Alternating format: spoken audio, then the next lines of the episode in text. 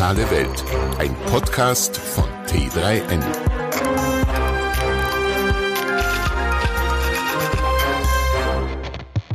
Unsere Zukunft ist digital. Unsere Zukunft ist rosig. Oder wer die Medien beherrscht, beherrscht die Macht. Am 4.6.2020 erschütterte ein Beben der Stärke 9 auf der nach oben offenen Wahnwitzskala die internationale Medienwelt. Microsoft verlautbarte, dass 77 Journalisten und Redakteure bei MSN ihren Job verlören und durch KI ersetzt werden würden.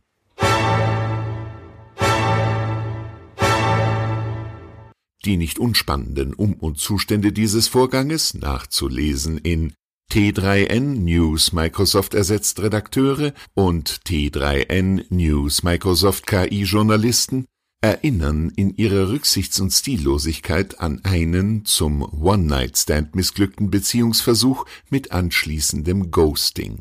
Will sagen, nachdem der Auftraggeber, also Microsoft, bekommen hatte, was er wollte, brach er kommentarlos und ohne sich jemals wieder zu melden den Kontakt und die Beziehung zu dem auftragnehmenden journalistischen Unternehmen, das die künstliche Intelligenz geschult hatte, ab.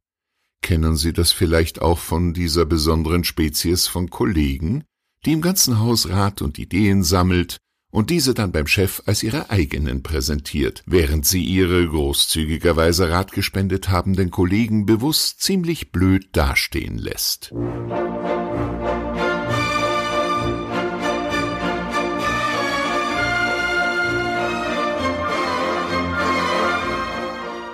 Seither frage ich mich, wer ist hier eigentlich mit dem Intercity Express durch seine Kinderstube gerauscht?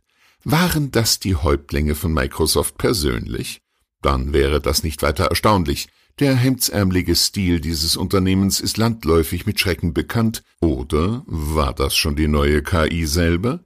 Dann hat sie damit bereits zum Besten gegeben, wie schlecht erzogen sie ist. Und wie trösten wir jetzt die arbeitslos gewordenen Redakteure und Journalisten von C3, die so eifrig mitgeholfen haben, die KI von MSN zu schulen? Ich bin nicht ganz sicher, ob die alte Volksmundweisheit nur die allerdümmsten Kälber suchen ihren Metzger selber wirklich hilfreich ist.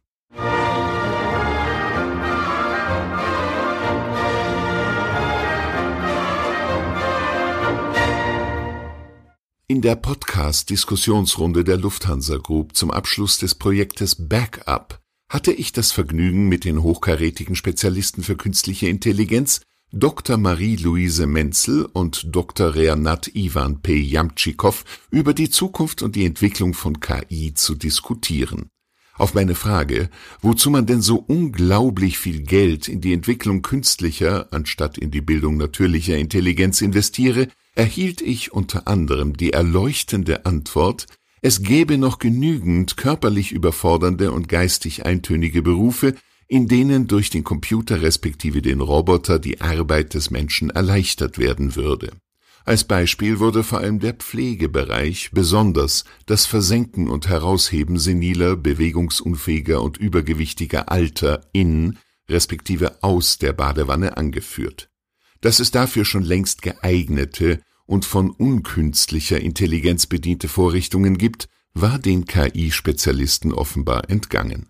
Vor allem stelle ich es mir im wahrsten Sinne des Wortes besonders prickelnd vor, wenn der elektrische, elektronische Roboter jemanden in die Badewanne hebt. Wenn man Pech hat und bei mangelhafter Isolierung war es möglicherweise der beidseitig letzte Versuch. Andererseits soll KI ja lernfähig sein. Spätestens nach dem vierhundertsten funktionsunfähig gewordenen Senior weiß sie dann, dass Wasser und Elektrizität eventuell keine gute Kombination sind und stellt die Badeversuche, sehr zum Bedauern der Rentenversicherung, ein. Journalismus durch KI zu ersetzen, wurde in der Diskussion jedoch nie erwähnt. Unter den genannten Kriterien körperlich überfordernd und geistig eintönig, jedoch eine naheliegende Wahl.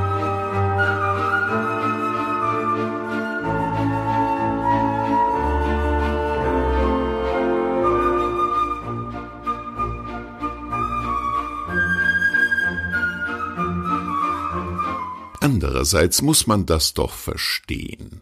Bei dem Hungerlohn, den heute ein freier Journalist pro Zeile verdient, kann ein verantwortlicher Chefredakteur selbst bei MSN morgens doch gar nicht mehr ohne schamhaft zu erröten in den, Achtung Wortspiel, Spiegel schauen. Da ist es doch nur nachvollziehbar, wenn jene vor lauter Mitleid diese Redakteure durch KI ersetzen.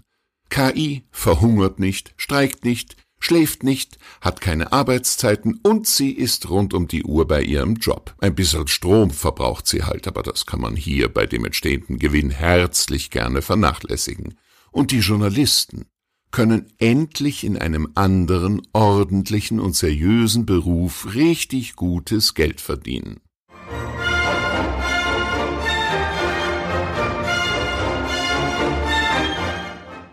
Außerdem, strategisch betrachtet, ist es die vollkommen richtige Vorgehensweise. Wer die Medien beherrscht, hält die Macht in Händen. Und um wie viel leichter mag es sein, einen Computer mit künstlicher Ignoranz auf Linie zu programmieren, als 77 intelligente, selbstständig denkende und, Gott behüte, kritische Journalisten auf die Firmenideologie einzuschwören. Selbst wenn immer noch gilt, wes Brot ich ess, des Lied ich sing.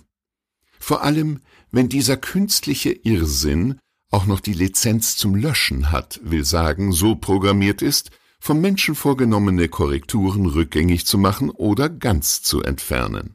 Vor allem frage ich mich, wie zynisch ist es eigentlich, bei einer lohn- und brotsuchenden Weltbevölkerung von über siebeneinhalb Milliarden Menschen, deren Jobs mit KI und Robotern ersatzlos wegzurationalisieren? Außerdem, ich weiß ja nicht, wie es Ihnen, verehrte Hörerin, verehrter Hörer, damit geht, wenn Sie nur Nachrichten serviert bekommen, von denen ein programmierter Blechtrottel der Auffassung ist, dass Sie das jetzt zu interessieren hat und Sie das zu mögen haben? Ich für meinen Teil überlasse in Zukunft das Lesen solcher News liebend gerne irgendeiner künstlichen Intelligenz und schöpfe nur noch aus Quellen, die von einem tatsächlich lebendigen Menschen für mich überprüft und bereitgestellt wurden.